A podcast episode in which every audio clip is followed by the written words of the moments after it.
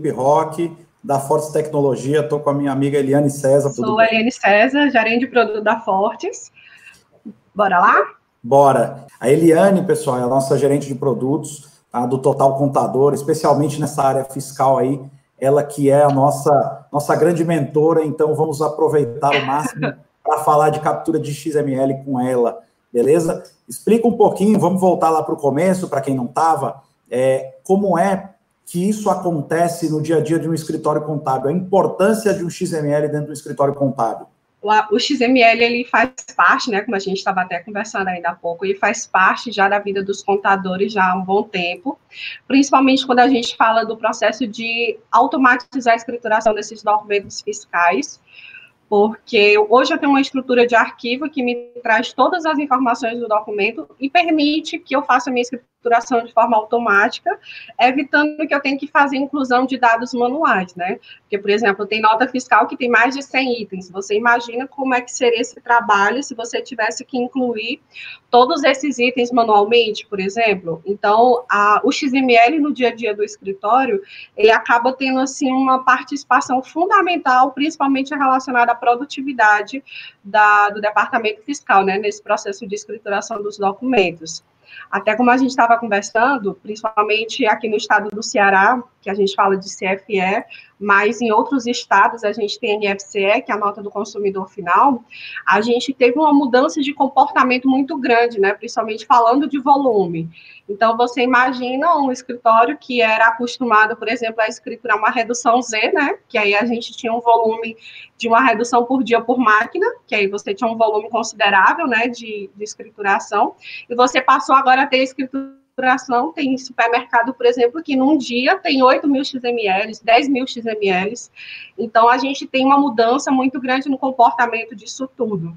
Então, o XML, ele acaba hoje sendo, para o setor fiscal, uma peça fundamental. Ou seja, a gente até brinca, né? É, eu sou gestora também de produto do fiscal, que é uma das funcionalidades essenciais dentro do sistema, por exemplo, a importação XML porque se acontece qualquer detalhe, ou seja, é uma funcionalidade muito sensível que a gente chama, qualquer coisinha, ela compromete drasticamente toda a rotina do escritório. Então, assim, Hoje, o escritório, até com essa mudança de home office, né, com essa nova rotina que está todo mundo se adaptando, acho que é um dos pontos fundamentais para o escritório avaliar. Será se dentro do meu escritório hoje eu já faço essa escrituração de nota de forma com a melhor performance possível? Ou seja, ao invés de eu estar tá bipando nota, né, que a gente ainda vê muito até nos escritórios, o pessoal bipando o DANF, né, que é o espelhamento do documento fiscal, não é o documento fiscal é, de fato, mas a gente tem um BIP do documento e ele vai fazer a importação da nota. Será se realmente esse é a melhor produtividade? Será se eu estivesse fazendo a leitura direto do XML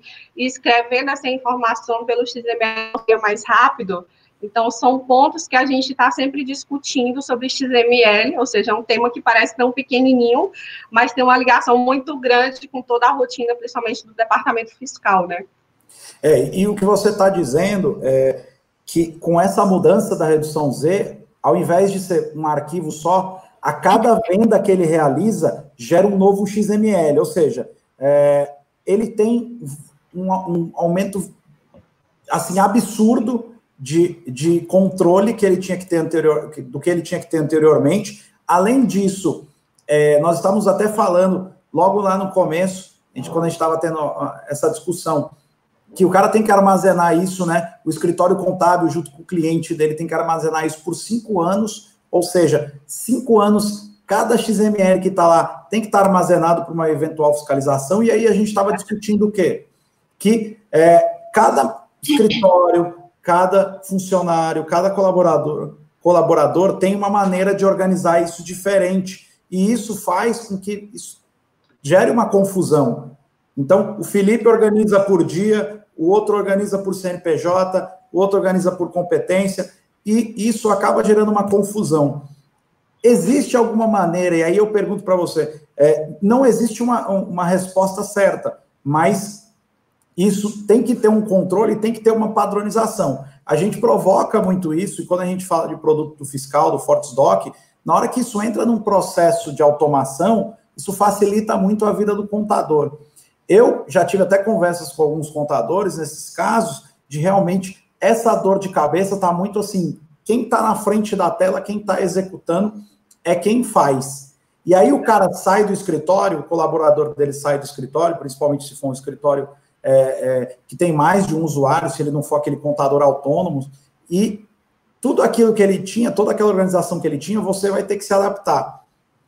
Além disso, apesar de é, você ter dentro de tudo isso um, como é que eu posso dizer para vocês, é, apesar de você ter um controle, é, você muitas vezes vai, se acontecer alguma coisa na sua máquina, você tem um problema, né, que você não tem um backup. Então, todas essas preocupações, quando você utiliza um servidor, um servidor para fazer esse armazenamento, ou um computador, ou um, um HD externo, enfim, qualquer coisa, gera essa dor de cabeça quando você não tem isso armazenado em um outro lugar.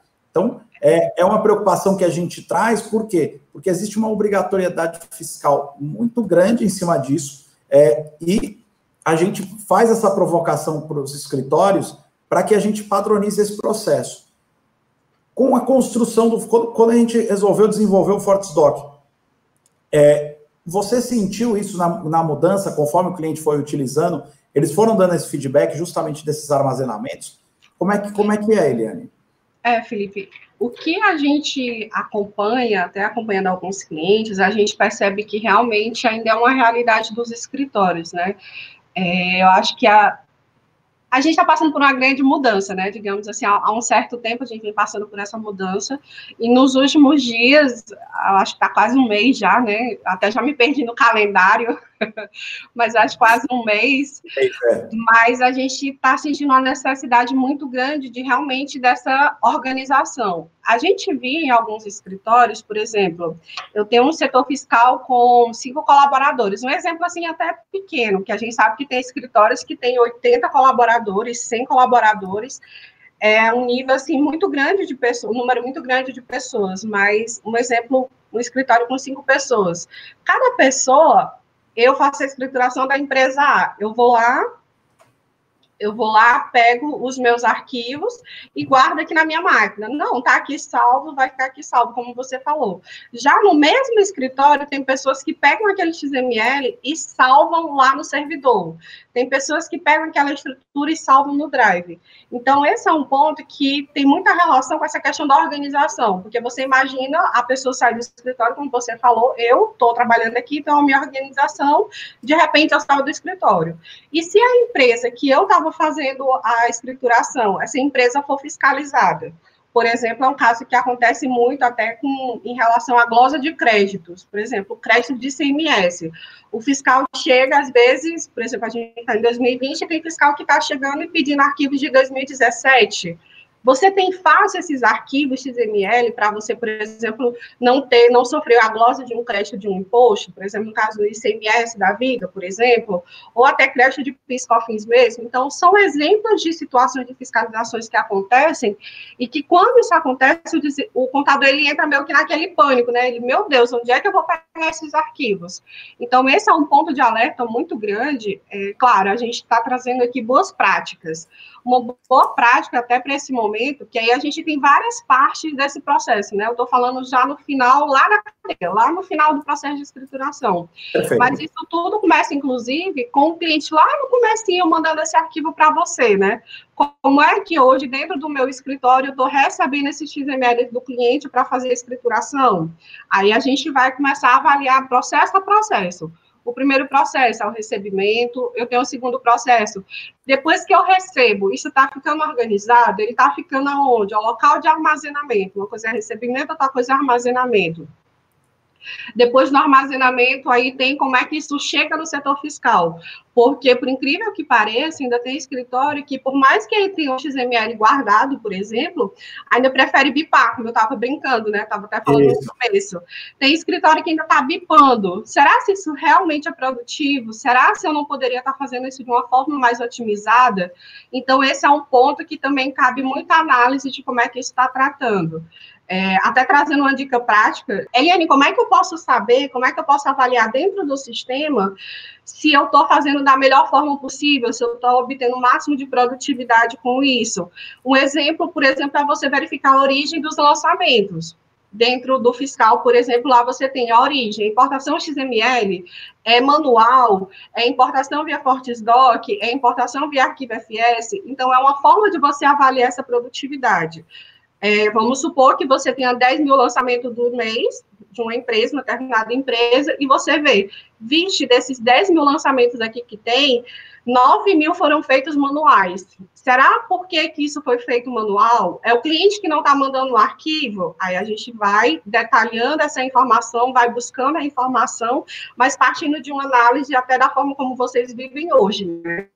Que eu acho que essa questão da gestão do XML é, é um ponto que Alguns escritórios já tinham essa preocupação, a gente já sentia muito essa preocupação, mas que a gente percebe que agora, principalmente pela forma de trabalho nova, né, que a gente está falando agora de home office, que a gente já tem algumas empresas que estão com dificuldade até dessa gestão, como é que está sendo feita a escrituração desses clientes, tem tem escritórios que estão em home office, a maioria está em home office, até por conta do momento, mas como é que esperar se essa produtividade, como é que está? Então, uma coisa vai puxando muito gatilho da outra, né? Que é o que a gente percebe muito. Com certeza, além da questão da segurança da informação também, né, Eliane?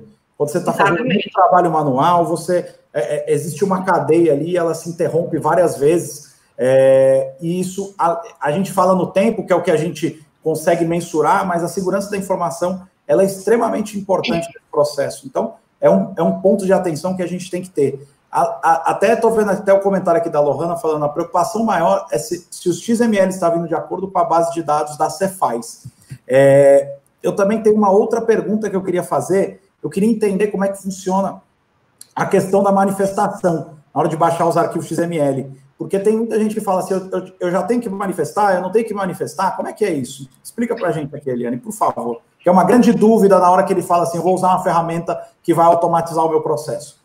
É, essa questão do manifesto é um tema que sempre rola muita dúvida, né? Como é que isso funciona? O que é a manifestação? Acho que é bom a gente entender até pelo conceito original da manifestação. Perfeito. Por que, por que, que ela existe, né? De onde foi que surgiu essa ideia da manifestação? A manifestação ela surgiu de uma necessidade, inclusive partindo de alguns contribuintes, isso aconteceu há um tempinho atrás, quando eu ainda acompanhava bem mais de perto o projeto da NFE Nacional, e a gente via muito isso. O que foi que aconteceu? É, alguns supermercados, é, principalmente supermercado na época, grandes supermercados, o que, que acontecia? Eles, quando chegava uma determinada fiscalização, o, a, a Cefaz identificava que tinham notas que eram emitidas contra eles, mas que não tinham conhecimento. Aí, daí começou aquele questionamento: como é que estão emitindo nota para mim? Eu não sei como é que eu vou saber, como é que eu vou saber que está sendo emitido, e depois eu estou sendo autuado por conta de alguém que fez um processo indevido. Por exemplo, às vezes a pessoa tem. Ah, um exemplo até de, citando a marca, né, de refrigerante. O, a indústria tem lá e está sendo citado que um determinado cliente lá está comprando, só que aquela nota, nota nunca saiu. Só que para toda compra existe uma saída, e essa saída é uma receita, é um faturamento. Perfeito. Alguém alguém está omitindo alguma informação, né? Então, isso começou a acontecer nesse cruzamento de informações que a gente sabe que acontece e está acontecendo cada vez mais. A gente teve, inclusive, recentemente casos de auto de infração até para as empresas do Simples, fazendo pequenos cruzamentos de nota fiscal eletrônica com dados. Então, começou a partir daí como é que isso ia ser resolvido? Foi daí que surgiu a ideia do manifesto. O que é um manifesto?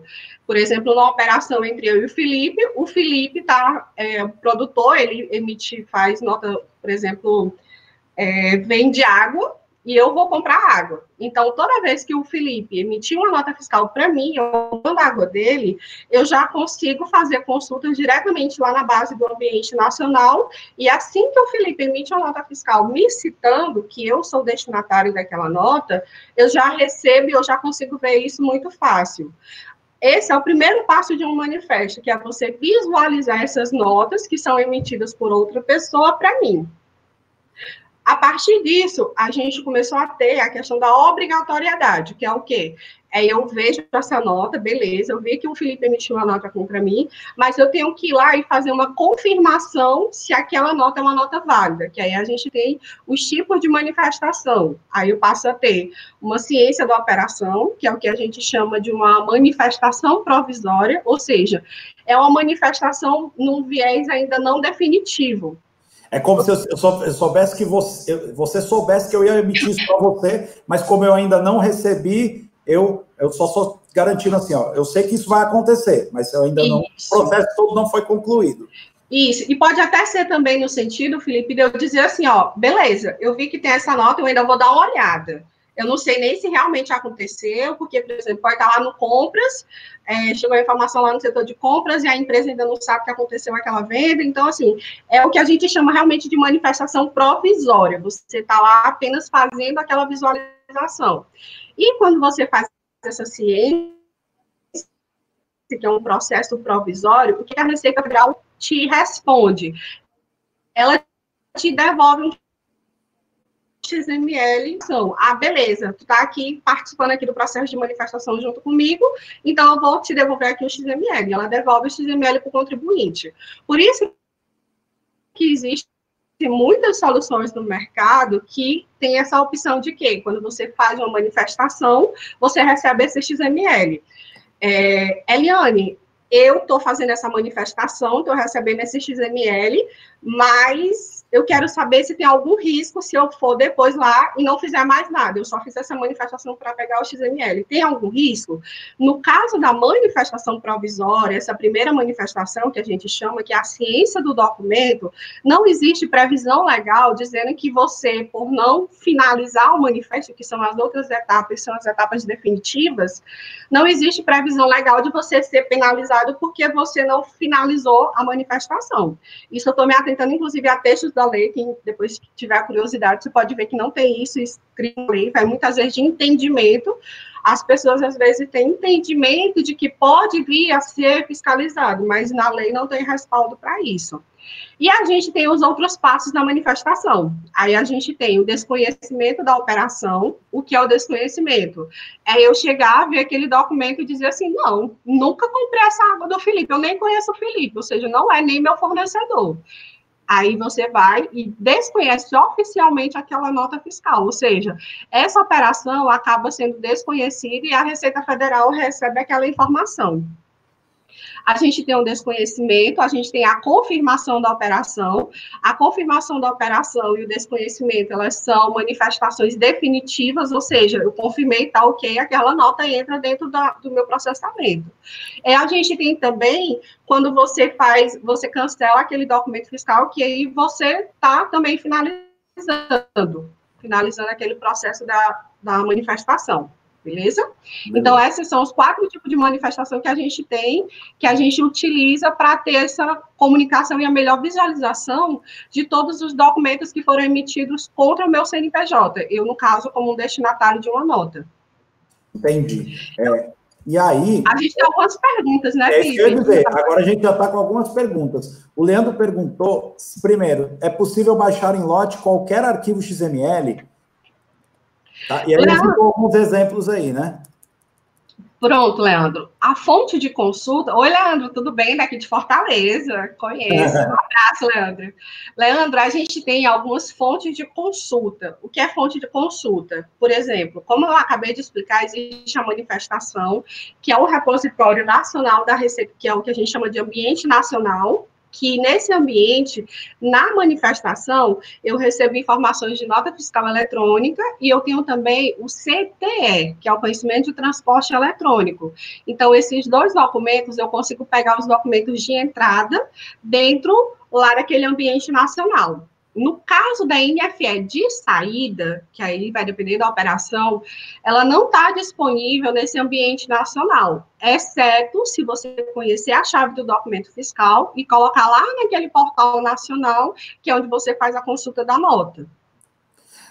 No caso do CFE, que é outro documento, o CFE ele entra até no ambiente mais estadual, porque, por exemplo, o CFE, apesar de ser um documento nacional, que ele tem o ato COTEP, tem o SAT, o estado do Ceará adota um modelo e o estado de São Paulo adotou outro modelo. Então, cada estado por ser um documento que é gerenciado dentro do âmbito estadual, cada estado tem o seu repositório, e aquele repositório ele é gerenciado pelo estado. Então, por exemplo, aqui no caso do CIGET, a gente tem o, o site do, do estado, e lá no CIGET você consegue pegar essas informações dos documentos fiscais, mas aí vai ser gerenciado por cada estado essa informação.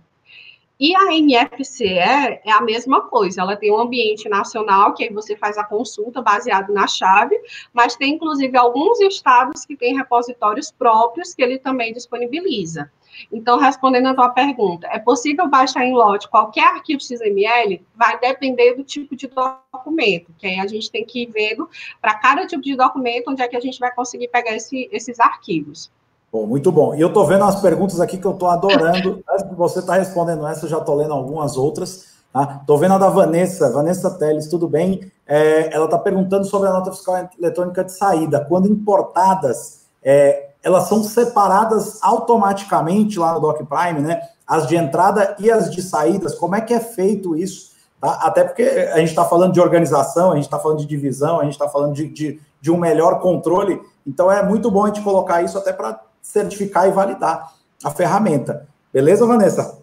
Pronto. A Vanessa Teles, né? Isso. Vanessa, depois só manda aí de onde tu é, para a gente saber quais, quais são os estados, né, Felipe, que a gente está falando.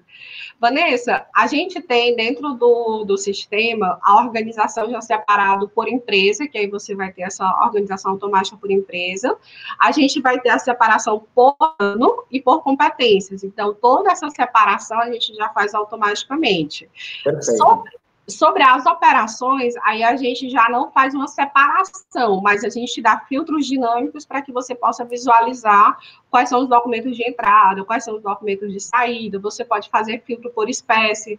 Por exemplo, eu quero ver somente os conhecimentos de transporte de entrada desse mês, ou seja, qual foi o conhecimento que acompanhou uma determinada compra. Então, você consegue ter essas visualizações com filtros dinâmicos dentro da própria tela do FortisDoc. Tá Muito bom. É, e, e assim, a gente tem um conhecimento e a gente opera bastante com a, com a ferramenta, nossa ferramenta é, do dia a dia. Então, fala com a gente, a gente mostra para você. Isso aí é, é, é, algo que a gente vai conseguir te ajudar. E se você tiver alguma dúvida nessa frente. O pa, Paixão está perguntando: ó, empresas que. É Paixão Tiago, empresas que têm quebra de sequência entre o CFE, como isso está sendo tratado? Pois os cupons que faltam são baixados manualmente no ambiente seguro da Cefaz. Paixão Tiago. Tiago, né? Oi, Tiago, boa tarde. É, eu, essa questão do cupom fiscal, a quebra de sequência, o que eu acompanho, inclusive eu tenho visto muito, é que dependendo de alguns equipamentos, que a gente sabe que no caso do cupom fiscal, é, o próprio equipamento faz a emissão, a transmissão e a validação da nota fiscal, né? Em alguns casos, esse XML do cancelamento ele não estava sendo salvo na pasta, por exemplo, ele acabava não sendo importado. Porque, diferente da nota fiscal eletrônica, como é que funciona a nota fiscal eletrônica? Eu tenho o documento número 2, se esse documento número 2 ele for cancelado, eu não preciso fazer nenhuma emissão de um documento novo. Eu faço um evento de NFE. O que é o evento de NFE? Eu vou lá e digo, ó, oh, essa nota número 2, agora eu quero que tu cancele. Aí eu vou e faço cancelamento daquela nota que foi emitida anteriormente, sendo feita a autorização. E ele passa a ter um status novo, que é o status de cancelamento. E você pode ter a nota número 3 emitida tranquilamente. E aí você segue a numeração dos documentos. No caso do cupom fiscal, como é que ele funciona? Você tem um cupom número 2, se esse cupom for cancelado, você vai precisar emitir o cupom número 3, e esse cupom número 3 vai cancelar o cupom número 2. Então, por isso que às vezes acontece esse quebra de sequência, porque esse XML do cupom 3, que é quem faz o cancelamento do anterior, ele não está sendo exportado, não está sendo salvo e ficando gravado na máquina que fez a emissão da nota. Então, o que pode ser visto é como é que está isso, por exemplo, na máquina que faz a emissão, se você está vendo o XML, porque isso aqui vai garantir que você tenha a escrituração de toda a sequência de notas e não fique esse furo lá na tua escrituração. Oh, muito bom. É, o Jorge Valdean fez duas, duas perguntas. Eu vou pular a primeira, porque a gente vai para a segunda, porque depois eu, nessa segunda, nessa primeira pergunta que você fez, eu quero entrar em alguns detalhes que é muito legal da nossa ferramenta. Mas ele fez algumas perguntas, por exemplo, eu consigo baixar os XMLs de maneira retroativa? Qual período que eu consigo fazer isso? Tá? É, Jorge, é, eu depois dessa nós vamos falar um pouquinho das chaves, tá? Bora lá, Eliane. Pronto. É, Ô, Jorge, eu queria saber de onde vocês são. Já a Vanessa, de Corrente do Piauí. Piauí, está do meu, do meu coração. é, Jorge, como é que eu faço para baixar os XMLs retroativos? Tem algumas formas. Por exemplo, a manifestação, que foi isso que eu expliquei para vocês, que existe o bônus, né, que quando a gente faz uma manifestação, a Receita Federal, o Ambiente Nacional devolve para a gente o XML, ele tem uma limitação, que são os últimos 90 dias, ou seja, eu até vou lá, consulto, mas a Receita só me mostra os documentos que foram emitidos contra o meu CNPJ dos últimos 90 dias. Esse é o padrão que o Ambiente Nacional libera para todo mundo. Ah, Eliane, beleza, entendi. O último 90 dias está tranquilo. Agora eu quero pegar documentos do ano de 2017, que foi esse exemplo que tu citou, que a empresa foi autuada e eu estou sem XML. E aí, o que é que eu faço? É, no Fortesdoc, vou citar um exemplo, mas é só para mais fácil vocês associarem, até porque eu acho que tem muito cliente da Fortes assistindo a gente. É, o que é que a gente tem? A gente traz, a gente consegue, a partir da chave, fazer a recuperação desses documentos retroativos, que aí tem a ver até um pouquinho com a pergunta de cima, né, Felipe? É, o que é que eu consigo fazer? Se você tiver o conhecimento dessa chave, por exemplo, é, você conhecendo a chave, o que, é que você pode fazer? A gente pega essas duas chaves e te devolve todos os XMLs, porque a gente existe, a gente tem tecnologia para fazer isso, e são documentos que têm validade jurídica, ou seja, você pode utilizar em caso de uma fiscalização. Aí tem uma outra dúvida que eu acho que tem relação com a tua pergunta. Eliane, mas eu não tenho essas chaves das notas de 2017. Uma forma da gente consultar essas informações, por exemplo, é se você pegar um arquivo SPED que foi transmitido na época. É, e a gente pode, por exemplo, recuperar esses arquivos SPED de período retroativo lá no ReceitaNet BX, por exemplo. Você acessa um certificado, você recupera esse arquivo, e com base nesse arquivo XML, você vai poder recuperar essas chaves para você poder trazer arquivos retroativos. Muito a bom. única forma da gente conseguir fazer essa recuperação de documentos muito antigos é a gente conhecendo pelo menos a chave, porque pela chave eu consigo fazer a recuperação desse XML para ti, entenderam? Muito Tranquilo? bom. E aí ele per pergunta é, a questão de conseguir baixar o XML das notas na chave. Aí eu queria, antes que você falasse da captura em si, Eliane, qual que é a diferença de capturar com a chave e sem a chave? É, o que, que eu preciso, é, vamos dizer assim, é, eu, quando que eu capturo com chave, em resumo? Quando é que eu capturo com chave, que eu preciso capturar com chave? É, em resumo, Felipe, seria basicamente isso, né? Quando você conhece a chave, por exemplo, quando você faz a manifestação dos últimos dias, a Receita Federal ela apresenta para você a lista do, das chaves que foram emitidas contra o seu CNPJ dos últimos 90 dias. Certo. Então, você não precisa conhecer quais são as chaves, porque a Receita já passa essa informação para você, partindo da informação da manifestação. Eliane, só para conhecer essas chaves eu já preciso manifestar? Não, não precisa. A gente faz uma consulta junto à Receita Federal, para isso eu preciso do certificado só para poder fazer a consulta, mas eu não manifesto. Aí eu tenho a relação dessa chave dos últimos 90 dias. Conheci as chaves, aí eu posso receber o XML sem manifestar, que aí eu uso outra tecnologia para poder capturar esse documento. Então, dos últimos 90 dias, quais são as opções que a gente tem? A gente tem duas formas. A gente tem a forma que a, que a Receita Federal disponibiliza, que é uma, é uma tecnologia que a gente acessa, que a gente busca. A Receita Federal libera os últimos 90 dias e a gente recebe e guarda para o contribuinte. Mas aí precisa, por exemplo, o contador precisa ter é, a procuração do cliente, é isso? Senão isso. ele não consegue fazer ele precisa ter o certificado para que a gente possa se conectar, porque sempre que a gente está falando de web service, eu preciso de uma chave, digamos assim. E o que é essa chave? É o certificado digital. Então, o certificado vai permitir que eu abra essa porta, vá lá e busque esse XML. E a outra forma é que a gente pode ir lá somente conhecendo a chave, que eu dei até um exemplo de como você pode conhecer essas chaves.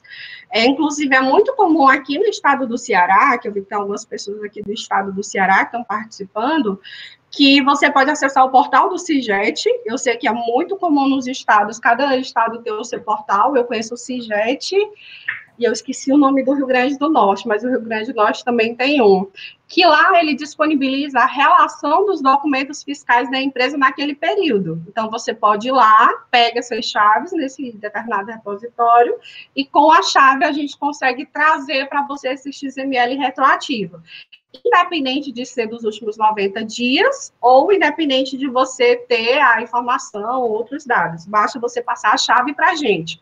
Pode, inclusive, ser até ser um certificado. Tendo a chave, a gente consegue capturar o XML.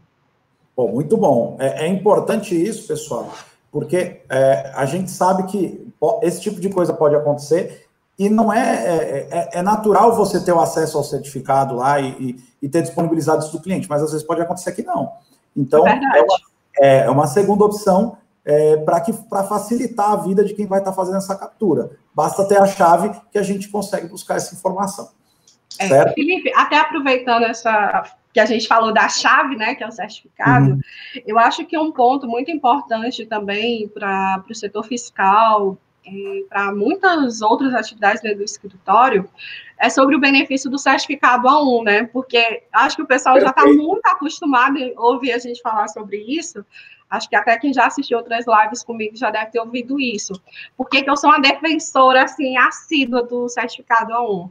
Porque ele traz uma, uma, uma possibilidade de automação muito grande para os escritórios. Por exemplo, é, eu citei esse exemplo do, da manifestação, né, que você pode deixar um certificado configurado no ambiente da nuvem, e esse ambiente configurado, o que, que ele vai ficar fazendo? Para que você não tenha que de dois em dois dias ficar acessando o ambiente, colocando um certificado A3, porque sempre que a gente fala certificado A3, eu preciso fazer uma, o plugin daquele, daquele hardwarezinho, que é o Sim. token, né? O rádio lá na máquina, bota a senha para poder ficar fazendo essas capturas, com o certificado A1, não. Você deixa configurado e ele vai ficar todo dia, de hora em hora, ficar fazendo essa consulta para você. Então, você imagina o tempo que você ganha numa automação como essa, né? Que você vai estar tá facilitando e muito o processo, inclusive, do setor fiscal na escrituração mesmo. Legal. E, e completando até o que você está dizendo, Eliane, a gente está falando, nesse momento, a gente está falando de captura XML. Mas a gente tem até conversado sobre home office e nós temos conversado muito no que diz respeito a o escritório contábil em qualquer lugar. E isso é muito importante nesse momento. Né? A gente está vendo muita gente realmente no isolamento, realmente evitando sair. A gente sabe que dentro dos escritórios também temos grupos de risco e a gente precisa fazer com que esse escritório não pare de trabalhar. Quando você tem o certificado A1, você consegue pegar todo o seu ambiente, toda a sua estrutura e o seu, o seu software contábil e você consegue levar isso para um ambiente na nuvem. Então, você fica despreocupado, né, de que eu tenho tá lá, tá dentro de um servidor, tá, mas é, sabe, eu vou ter que ir lá, vou ter que ir no meu escritório, vou ter que instalar um VPN, vou precisar de um técnico de, de TI. Não, não só o Fortisdoc, mas como todo o seu software, todo o total contador, ele consegue subir para a nuvem principalmente quando você tem o certificado A1. Beleza? Exatamente. Outra coisa, outra coisa, pessoal, tô vendo aí, ó. É, só dá o Ceará e o Piauí aqui, viu, pessoal? Tô dizendo para vocês. É Teresina, Simões, Fortaleza, só tá dando. Muito bom. Muito bom, viu, pessoal? Depois que foi feita essa mudança, Eliane, porque antes é, a gente não tinha a captura da chave dentro do, do nossa solução e, e a gente começou a fazer isso esse ano tem sido um resultado muito positivo com algumas empresas, tá? É, a gente tem vários clientes, principalmente nesse começo do ano, que, que fizeram isso, fizeram esse, esse trabalho, e a gente tem tido um grande resultado. Como é que tem sido o feedback aí com você aí? Porque eu sei que tem muitos clientes que acessam você diretamente. Como é que tem sido o feedback do pessoal que está fazendo essa captura? É, Felipe, principalmente quando a gente está falando de é, XMLs retroativos, é fenomenal, como você mesmo às vezes brinca, né? É, é muito bom para o escritório ter essa opção, ele ter esse trabalho a partindo da chave, principalmente quando a gente está falando de trabalhos de auditoria, em casos de fiscalizações, poder fazer ajustes retroativos no sistema, e isso permite, traz essa facilidade muito grande, porque como eu falei, tem essa questão que às vezes as pessoas é, ficam com receio de usar manifestação, é, por medo de ser fiscalizado, algo assim. Então, tem mais uma, é uma flexibilidade né, que a gente está trazendo dentro do sistema para que o ele escolha. Agora, a gente até brinca, agora ele tem todas as opções no cardápio. Ele pode fazer com certificado, sem certificado, com chave, sem chave, com manifesto, sem manifesto, porque realmente eu acho que o escritório, mais do que nunca, ele precisa ter essa flexibilidade para ele tomar a decisão da melhor forma de para que o seu o seu trabalho seja realizado com sucesso. Então, eu acho que agora essas opções que a gente liberou, é, desde o começo do ano, trouxe muito essa agilidade, essa, esse gerenciamento mais fácil do, do XML. Bom, legal. O Helder está colocando aí, aguardando o contato do comercial para migrar para o web. É, Maninho, Bárbara, quem tiver aí, já pega o contato do Helder, que eu mesmo vou ligar para ele, viu? Pode deixar Opa. que eu vou estar conversando com o Helder aí para a gente estar tá fazendo isso, tá? Várzea Alegre, pô, show de bola aqui, mais um, mais um cearense aqui no, no nosso webinar.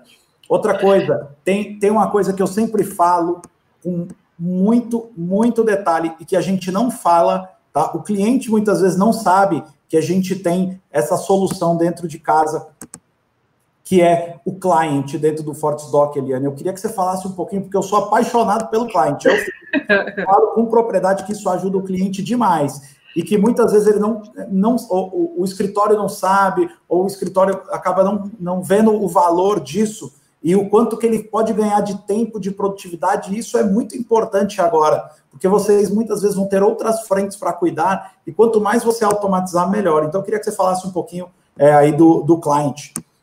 Pronto. É, Felipe, quando a gente fala do cliente, a gente acaba voltando um pouquinho até para o começo das nossas falas, né?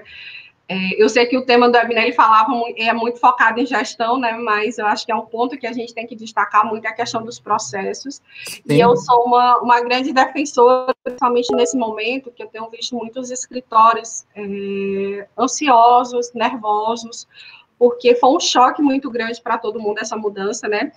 E no setor fiscal ficou meio que aquele, aquela, aquela apreensão, meu Deus, como é que vai acontecer agora? Como é que eu vou ter esses documentos se eu não posso sair do escritório para ir pegar o documento lá no cliente?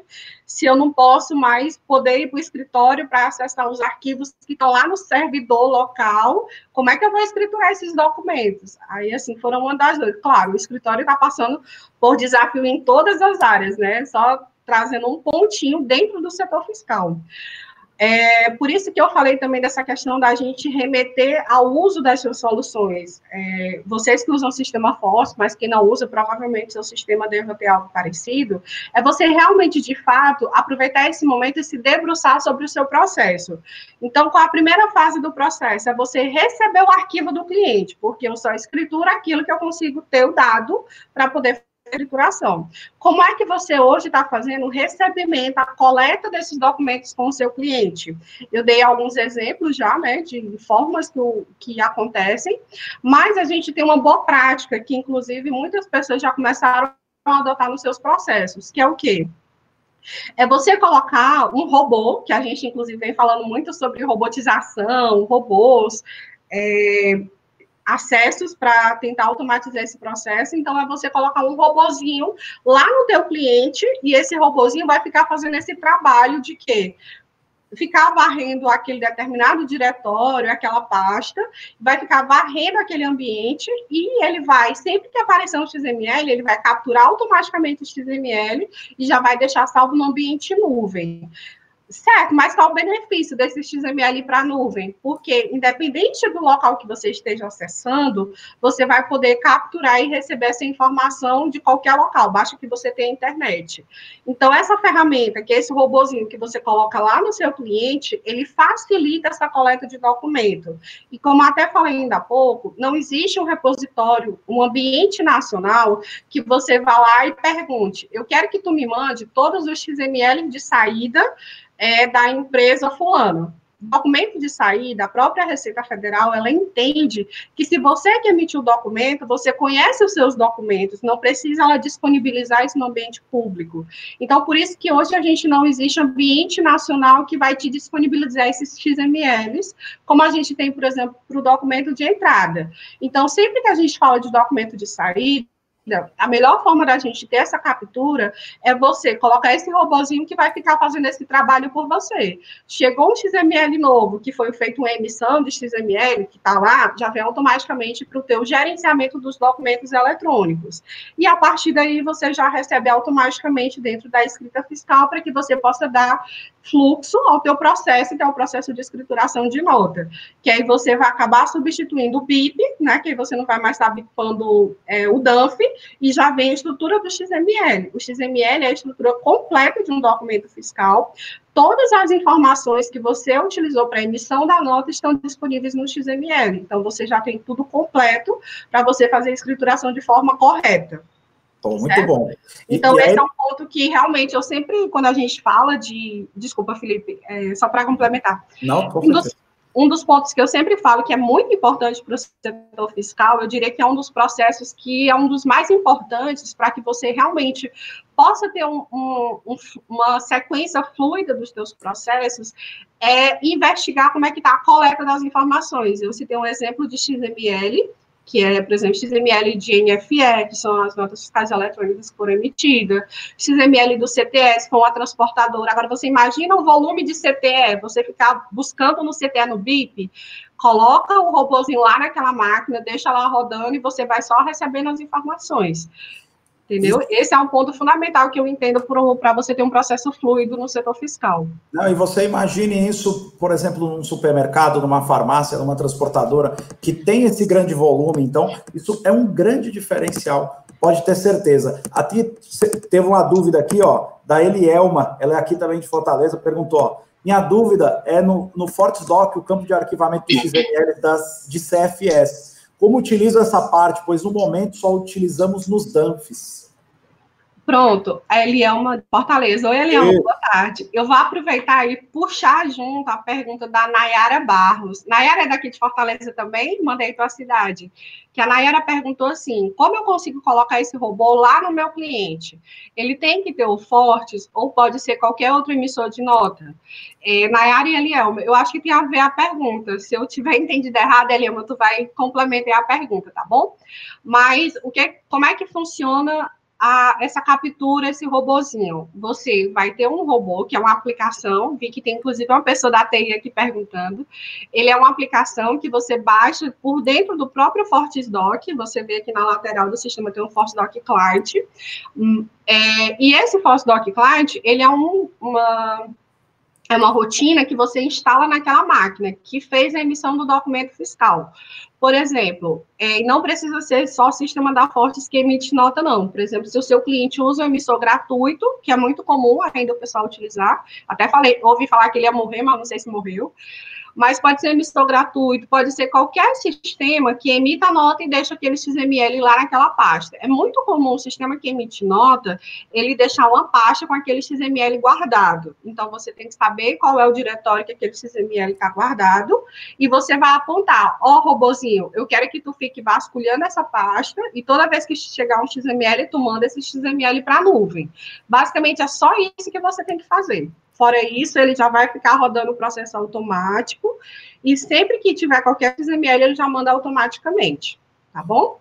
Qualquer coisa, gente, é, a gente tem até disponível é, na, na, nossa central de conteúdo por dentro do sistema, e a gente tem o vídeo aqui no nosso YouTube também, que explica bem direitinho como é que o FortiSdoc Client funciona. Eu vou até depois pedir para os meninos colocarem aqui o nome, para que vocês possam pesquisar depois no nosso YouTube, tá bom? Que tem um vídeo explicando bem direitinho como é que funciona, mas ele é muito simples, inclusive foi uma das coisas que a gente conversou muito, né, Felipe? Porque para tentar facilitar esse processo para o contador, né? Tem que ser uma ferramenta muito simples de instalar, para que vocês possam ligar para o teu cliente, inclusive é uma, é uma rotina que a gente até conversou já com alguns contadores, é, cliente, deixa eu só fazer uma configuração aqui, porque como a gente está começando a trabalhar, como a gente está trabalhando em home office, e vocês estão trabalhando aí, a gente não está podendo ter esse contato direto, até por conta da situação, eu vou conectar aí rapidinho na tua máquina, fazer a instalação do aplicativo para que as notas já venham direto para o setor fiscal. Pronto, é basicamente esse o contato que a gente vai ter, e feito isso, ele vai ficar trazendo tudo automático. Muito legal. Eu, eu gosto muito quando a gente fala do cliente, porque não é algo que normalmente a gente é, faz no dia a dia. A, a, gente acaba falando muito da captura de XML, da captura, mas a gente não fala dessa frente do cliente lá que tá, vai estar tá no cliente de vocês e o ganho de tempo de produtividade que vocês vão ter. Tá? Como a Eliane falou, chegou um XML novo lá na pasta, ele já vai buscar, já vai colocar na nuvem, vai facilitar o dia a dia a vida de vocês. Tá? É, outra coisa. Ah, Felipe, só complementando, que é uma coisa que às vezes também o pessoal tem dúvida, que eu vi que tem alguém de TI aqui, eu acho que ele deve ter ficado com essa pulga atrás da orelha. Eliane, mas aqui na minha empresa, eu organizo, ou no sistema que emite lá, eu organizo as pastas da seguinte forma: Ser Fortes Janeiro. Ser fortes fevereiro, ser fortes março. O sistema todo mês vou ter que ir lá ficar mudando a pasta, porque quando foi março é a pasta de março, quando foi em fevereiro é a pasta de fevereiro. Não, não precisa. Você pode colocar o robô para monitorar, por exemplo, a pasta ser fortes. Aí ele vai ficar varrendo todos os subníveis de pastas e localizar todos os XMLs que tiver ali naquela, naquele, naquele repositório, naquele diretório, certo? Não precisa se preocupar com subníveis de pasta, pode dar o detalhamento que você quiser de pasta, que a gente vai saber procurar XML em qualquer canto que tiver lá naquele diretório que você especificar. Ou seja, o cliente, o robô do cliente é fofoqueirozinho de verdade. Ele faz fofoca. Do bichinho, ele, não. O que tiver de XML, ele vai buscar. Ó, Fala assim do bichinho, não. O técnico, é, até o, até o lá, fez essa pergunta do técnico de TI lá do Rio, o Antônio lá de Recife, começou a aparecer gente de outro lugar do Brasil, muito bom. E aí, e aí Eliama perguntou de novo. É, isso serve para os XMLs dos cupons, cupons fiscais que onde tem vários módulos fiscais. Então, por exemplo, até voltando, por exemplo, do supermercado, o cara tem vários PDVs lá. E aí, é, como é que funciona o módulo client nesse, nesse, nesse tema, nesse, nesse formato, Eliane? Elielma, né? Elielma, excelente pergunta, que eu acho que é uma das coisas que o pessoal mais tem dúvida. Como é que eu vou fazer quando for cupom? Porque normalmente é, é um equipamento, é um site para cada, cada caixa, né? Vai depender da estrutura da, do supermercado. Normalmente, aí por isso que é bom conversar com a, com a empresa, por exemplo, tem vários parceiros, inclusive a gente da Casa Magalhães, tem a gente tem Farma também, com a empresa de para medicamento, né? Então, assim, você pode conversar com a empresa e só para saber, olha, aqui no caso de vocês, o XML, ele está ficando salvo para cada caixa, em cada caixa fica salvo aquele XML, ou esses XML estão indo para um servidor geral. Então, você tem que só identificar onde é que está aquele arquivo XML. Normalmente, o que eu vejo é que em cada equipamento está sendo salvo o uso XML. Então, você pode entrar em cada, você pode colocar o robôzinho em cada máquina, coloca o robô lá, deixa rodando, e ele vai ficar fazendo a captura de todas as máquinas que você colocou aquele robôzinho para ele ficar consultando certo?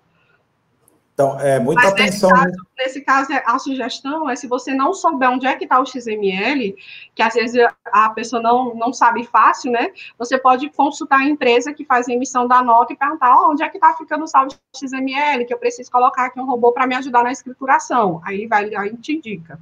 Muito, muito bom, muito importante isso, até para que é, não seja feito, vamos dizer assim, para que a produtividade de vocês aumente mesmo que vocês ganhem tempo com isso. O Vitor está perguntando aqui, Vitor Emanuel, como fica o cadastro dos produtos na importação do arquivo XML de entrada pelo, pelo FortisDoc?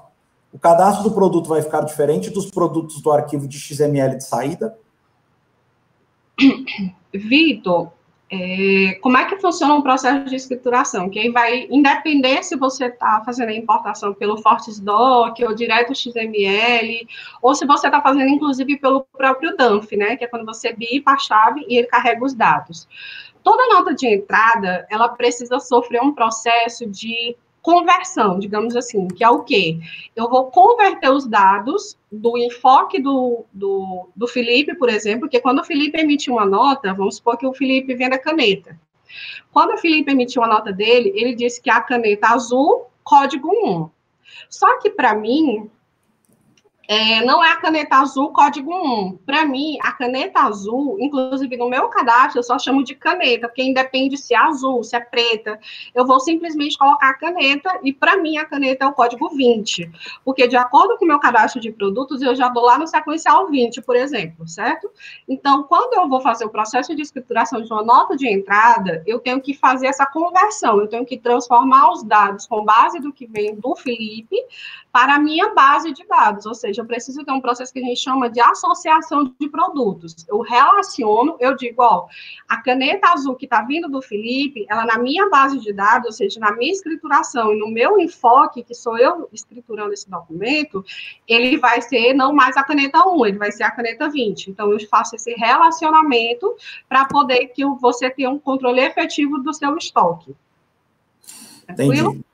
O Anderson fez duas perguntas aqui, tá? Ele tá primeira pergunta: precisa diferenciar pastas de notas de serviços de outras notas? E falem da função de auditoria, arquivo SPED versus ForceDoc.